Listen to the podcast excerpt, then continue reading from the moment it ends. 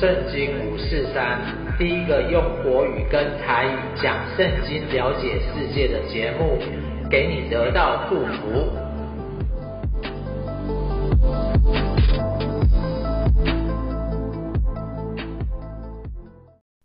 亲爱的朋友，你好，欢迎来收听圣经五四三。其实中东人呢、非常喜欢这个黄金的饰品啊，所以在杜拜呢有一个黄金的市集。黄金是世上最有价值的金属，它要经过制金啊、炼金啊、锻造，所以它要手工哦，一点一点的去完成，相当的费时费力。但是正是因为这个精心的雕琢啊，所以它才能成为一个黄金的首饰。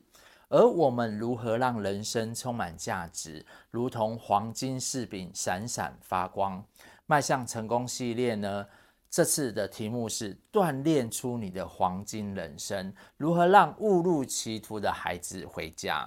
那本次会有三个重点，第一个呢就是去除杂质，第二个呢就是要经过试炼，第三个呢就是要碧如金金，金金就是黄金的意思。所以，我们来看看圣经怎么说。最近我们都讲到约伯的故事。他知道他自己的家财万贯都是上帝的赐福，而他的好友呢，却说他是一个恶人呐、可以说是。但是遇到失去孩子啊、失去财富、人财两失的情况之下，而这次最有智慧的朋友以利法，他的名字是我的上帝是金金，黄金的意思，纯金的意思，怎么说呢？提曼人以立法回答说：“人岂能使上帝有益呢？智慧人能，但能有益于己。你为人公义，岂叫全能者喜悦呢？你行为完全，岂能使他得利呢？岂是因你敬畏他，就责备你、审判你吗？你的罪恶岂不是大吗？你的罪孽也没有穷尽。然而以利法。”本来前两次都是暗暗的比喻约伯，但是这一次就明讲了。而且呢，他接下来还给约伯七个罪状。第一个，因你无故强取弟兄的物为当头，就是抵押；剥去贫寒人的衣服；困乏的人，你没有给他水喝；饥饿的人，你没有给他食物；有能力的人就得了地土。尊贵的人也住在其中。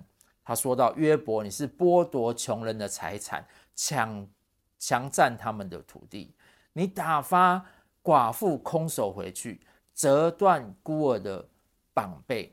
所以在以色列的社会啊，孤儿和寡妇是特别受到保护的对象，因为使他们受苦是当时啊最不好的在这个事情之一。但是你知道啊，以台湾而言啊，每年就五万对夫妻离婚哦，有十分之一的单亲家庭，他们面对许多的挑战跟问题，其实非常的多，包含要怎么教养他们的孩子，在时间上要工作、家庭两方面要怎么兼顾，如同蜡烛两头烧啊。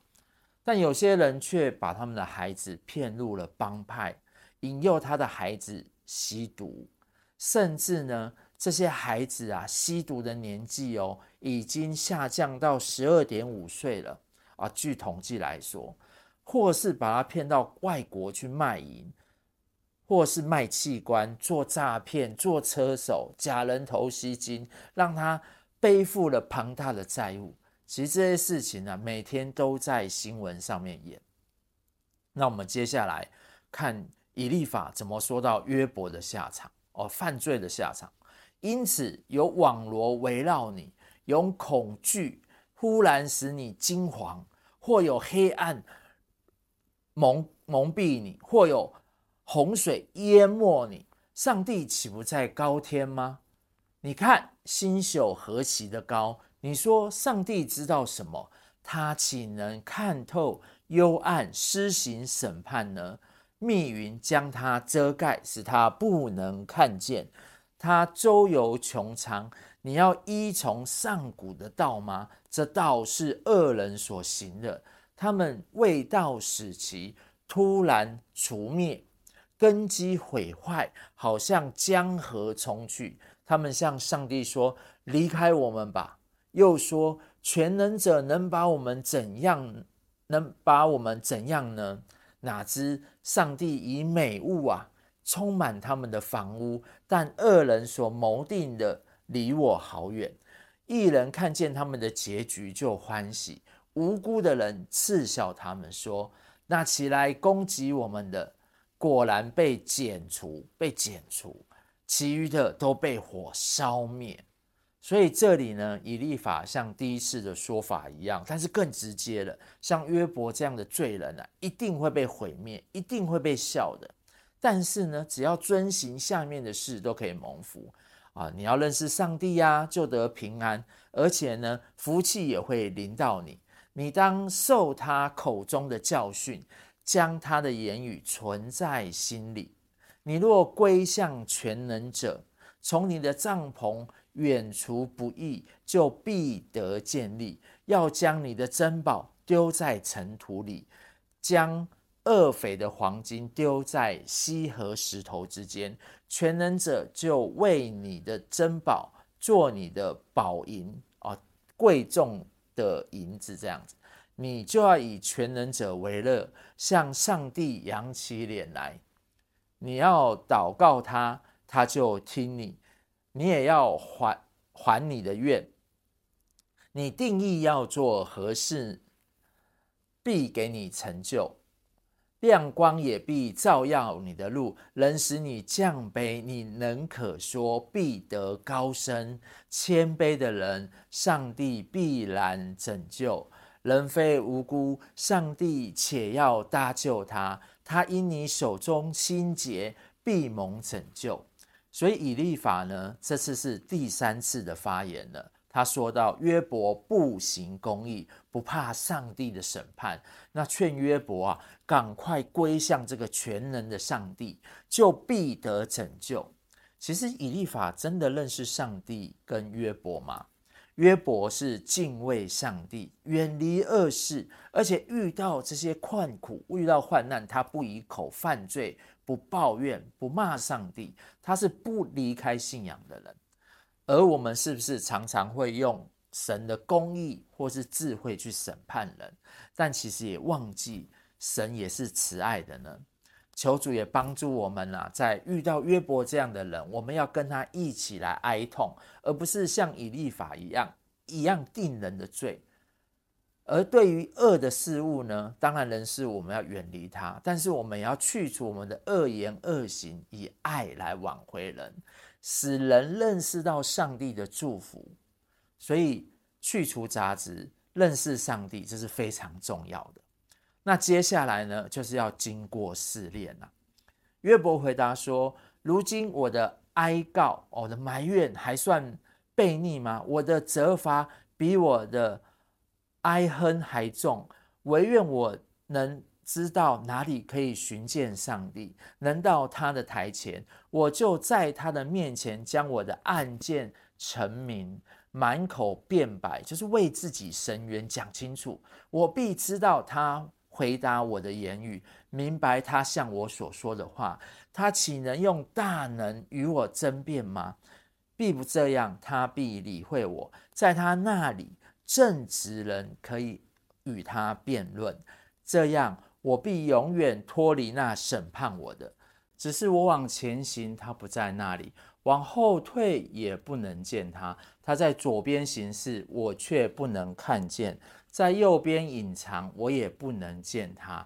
然而他知道我所行的路，他试炼我之后，我必如精金，就是纯金的意思。我脚追随他的脚步，我谨守他的道，并不偏离。他嘴唇的命令，我未曾背弃。我看中他口中的言语，过于我需用的饮食。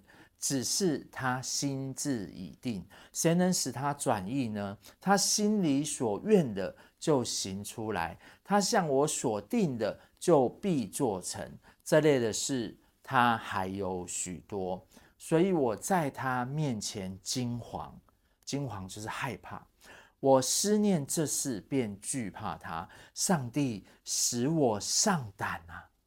全能者使我惊惶啊！我的惊恐不是因为黑暗，也不是因为幽暗蒙蔽了我的脸。全能者竟定其罚恶，他指的是定审判的日。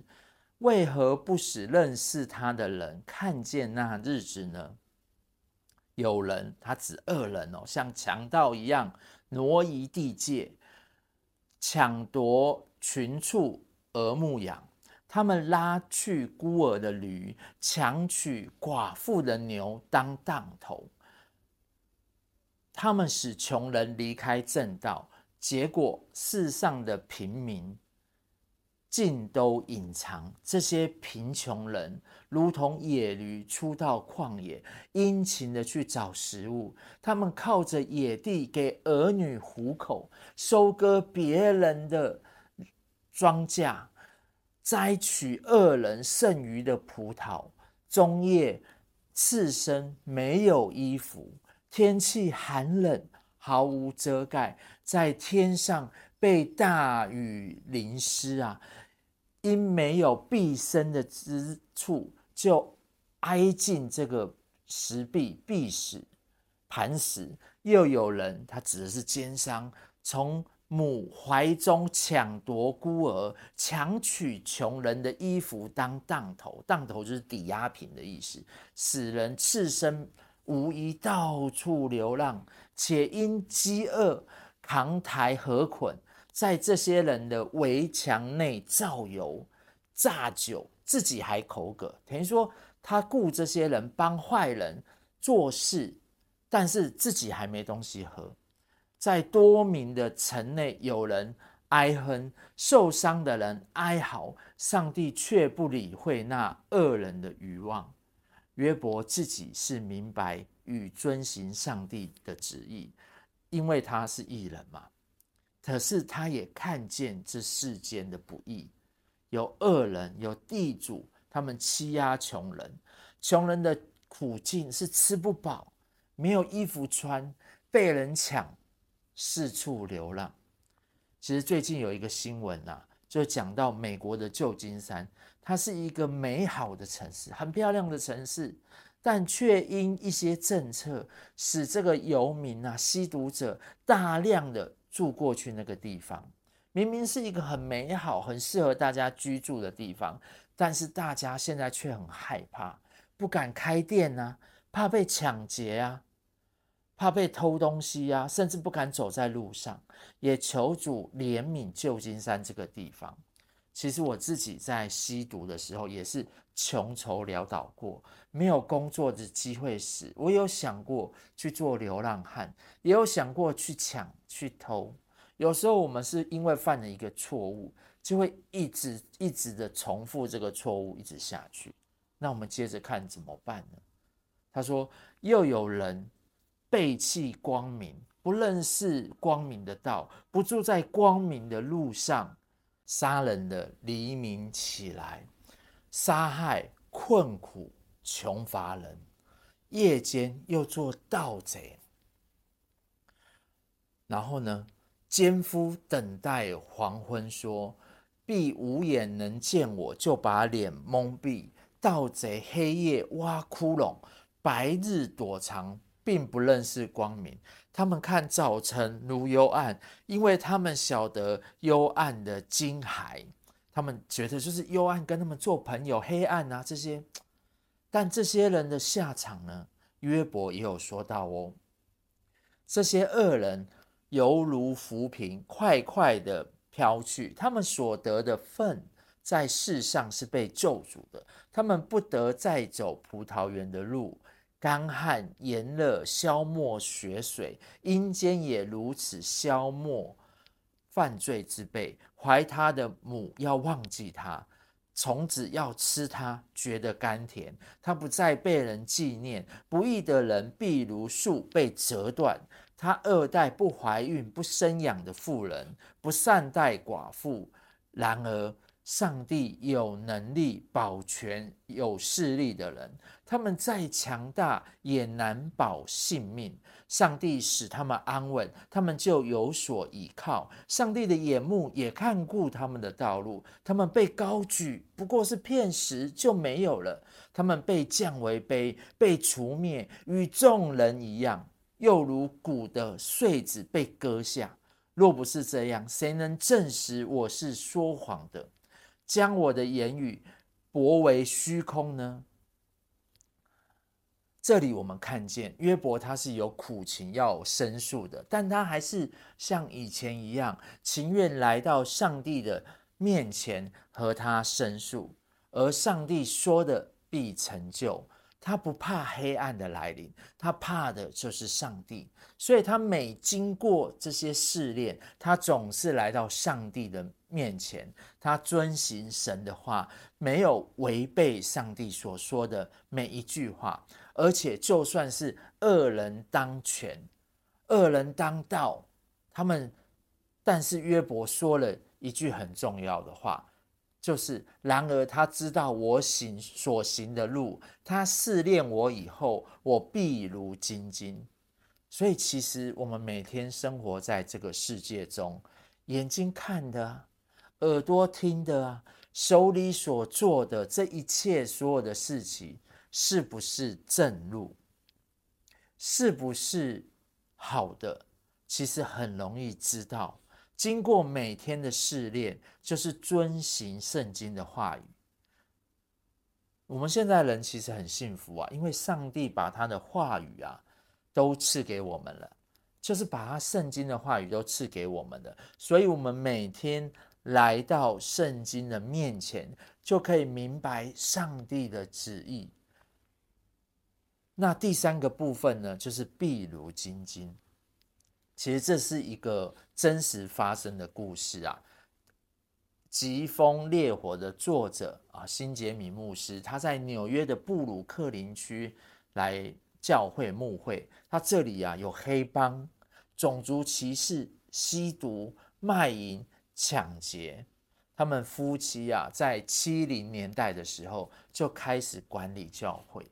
从一开始，原本就三十个人的教会，里面还有九位的诗班成员。到了二零一六年统计的时候，已经有一万六千名的会友，诗班呢也将近有三百人。令人感动的是啊，教会收容了很多社会边缘人、不同族群的人，因为教会它所在地是布鲁克林，在七八零年代，美国是以犯罪率居高而闻名的地方，这里有许多人甚至远离他们，不愿意提起，充满了吸毒犯、艾滋病、各样的罪犯，还有很多弱势的族群。但是辛杰米夫妻啊，他们却不厌其烦的张开双手接纳他们，让他们在人间的这个冷暖之中，感到一些些微的温暖。那牧师也在这本书上面，他亲自有经历到一个严厉的试炼，就是他的儿子，他的孩子克利希啊，不是儿子，是孩子克利希，在十六岁的时候误入歧途，远离上帝，离家出走。他用尽各样的方法游说啊、责备、争论，当然也有祷告，但是都没有办法挽回他孩子的心。最后他心里明白，他必须将整件事情放手。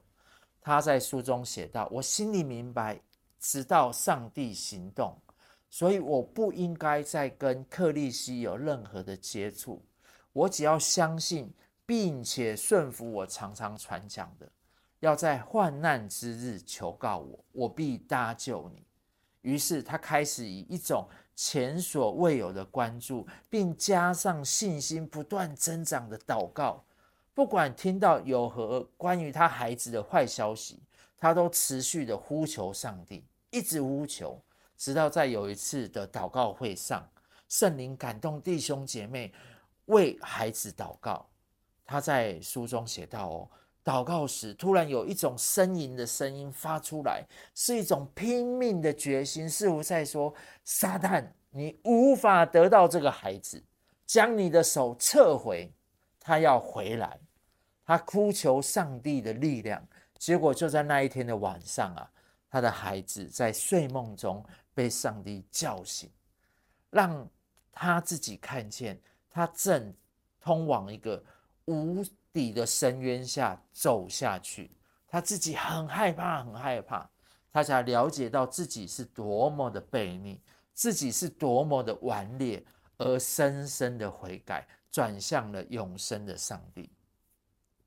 所以我相信呢、我们的生命当中总有一些杂质，有一些不可告人的事，像今天哦，我们牧师的孩子一样，或是像约伯、以利法说到了这些恶人，但我们是有机会可以改变的哦。